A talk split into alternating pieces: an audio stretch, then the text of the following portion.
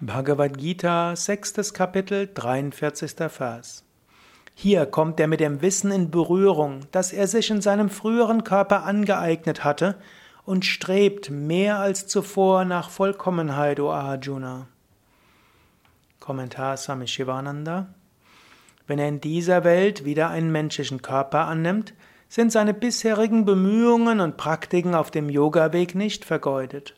Sie bringen jetzt reiche Frucht und beschleunigen seine moralische und spirituelle Entwicklung. Unsere Gedanken und Handlungen bleiben in unserem unterbewussten Geist in Form von subtilen Samskaras, von subtilen Eindrücken erhalten. Unsere Erfahrungen in Gestalt von Samskaras, Gewohnheiten und Neigungen werden ebenfalls in unserem unterbewussten Geist gespeichert. Diese Samskaras aus früheren Geburten werden in der nächsten Geburt wieder ins Leben gerufen und erhalten so neue Energie.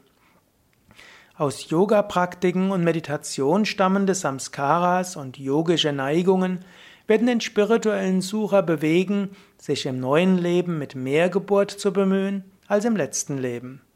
Er wird mehr Mühe aufwenden, um mehr spirituelle Erfahrungen zu machen und höhere Ebenen der Verwirklichung zu erreichen als im letzten Leben.